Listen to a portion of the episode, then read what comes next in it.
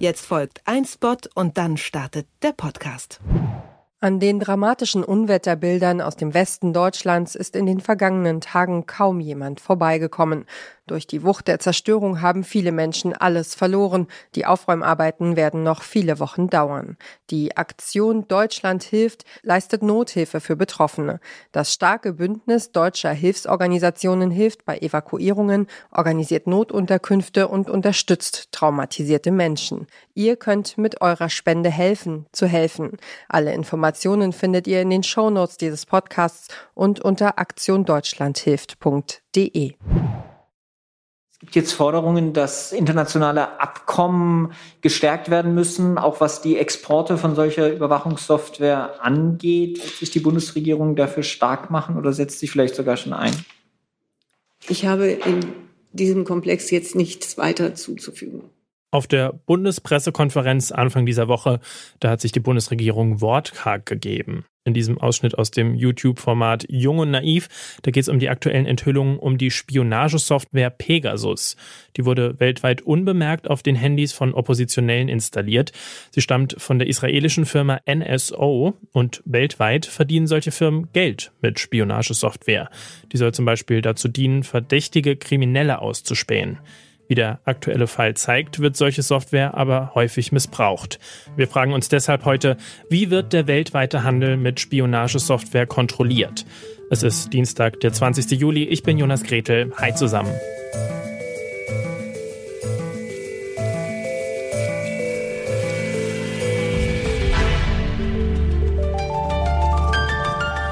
Zurück zum Thema.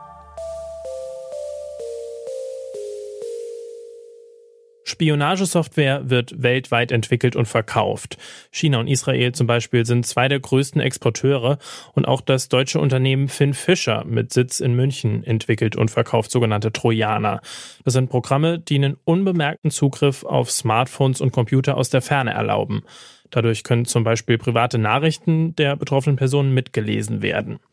Das macht Spionagesoftware zu einer Cyberwaffe im Kampf gegen Terror. Für den Export von klassischen Waffen wie Panzern oder Gewehren gibt es ja in Deutschland klare Regeln. Aber wie sieht denn das im Fall von Cyberwaffen aus? Auch für den Export von äh, Cyberwaffen, also von Überwachungstechnologie, gibt es Regeln, auf die hat man sich in der EU geeinigt, und zwar in der Dual-Use-Verordnung. Da gibt es eben lange Listen von Gütern, die eben zu zivilen und militärischen Zwecken genutzt werden können, sogenannte Dual-Use-Güter, darunter eben auch Überwachungssoftware und für den Export dieser Software an Länder außerhalb der EU brauchen die Unternehmen eine Exportgenehmigung. Leider hat dieses Kontrollregime aber in der Vergangenheit relativ schlecht funktioniert, weil die Unternehmen da eben oft in einem Graubereich agieren und zahlreiche Schlupflöcher nutzen. Das sagt Sarah Lincoln. Sie ist Juristin und arbeitet bei der Gesellschaft für Freiheitsrechte. Da setzt sie sich gegen den illegalen Export von Spionagesoftware ein. Die angesprochenen Schlupflöcher, die scheint auch das deutsche Unternehmen Finn Fischer benutzt zu haben. Deren Trojaner wurde 2015 auf einer Website gefunden, die sich an türkische Oppositionelle gerichtet hat. Und das, obwohl Finn Fischer keine Ausfuhrgenehmigung in die Türkei hatte. Die Gesellschaft für Freiheitsrechte, die hat daraufhin mit anderen Organisationen Klage eingereicht. Das Unternehmen Finn Fischer bestreitet den Vorwurf. Sarah Lincoln vermutet, dass ein weltweites Firmengeflecht dem Unternehmen geholfen hat, seinen Trojaner illegal zu verkaufen. International soll das Wassenaar-Abkommen den Export von Spionagesoftware regulieren.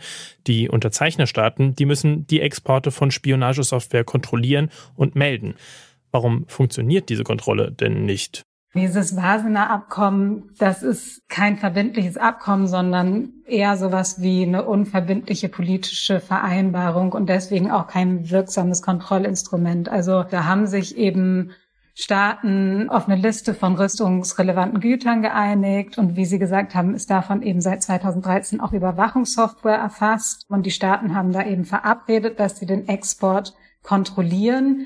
Aber es sind eben diesem Abkommen bislang überhaupt nur 42 Staaten beigetreten. Also Israel zum Beispiel, wo die NSO Group sitzt, fehlt. Auch China ist nicht dabei. Und die Regeln sind eben auch viel zu schwach. Also es fehlt an Verbindlichkeit und es gibt ähm, so gut wie keine Kontrollmechanismen.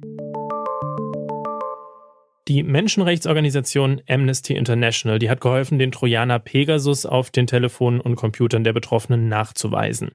Lena Rohrbach ist beim deutschen Ableger von Amnesty International für Rüstungsexportkontrolle zuständig und auch sie findet die Handelsregeln für Spionagesoftware problematisch. Der Verbesserungsbedarf da ist ziemlich groß. Also was wir fordern, ist ein Abkommen, das zum einen klare Menschenrechtskriterien hat. Das Wassener-Abkommen ist auch eher ein Sicherheits- und Stabilitätsabkommen, das dann zum Beispiel nicht Menschenrechte erwähnt, sondern die Gefahr, dass solche Güter an Terroristen gelangen könnten. Das ist auch eine Gefahr. Aber Menschenrechtsverletzungen sind eben auch eine Gefahr, für die es ein explizites Kriterium geben müsste. Das heißt, was wir bräuchten, wäre tatsächlich einen globalen, verbindlichen Vertrag. Wassener ist ja auch unverbindlich in dem alle Staaten Mitglied werden und in dem sie sich verpflichten, Exporte dann nicht zu genehmigen, wenn sie zu Menschenrechtsverletzungen beitragen könnten.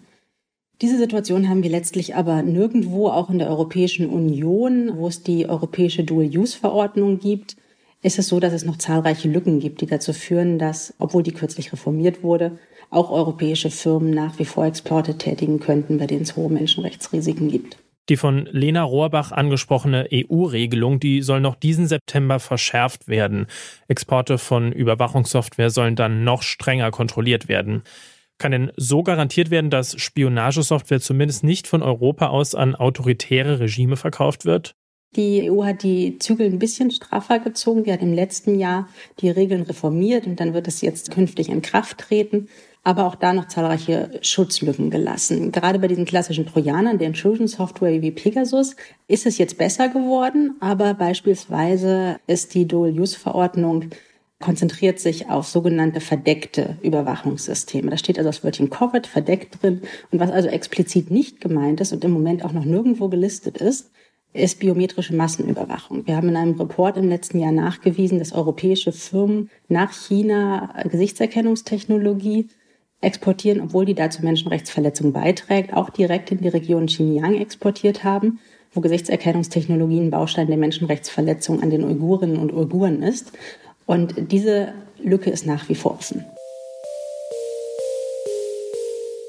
Die Exportkontrolle von Cyberwaffen ist schwierig, denn im Vergleich zu Panzern oder Sturmgewehren lässt sich Software schwerer nachverfolgen.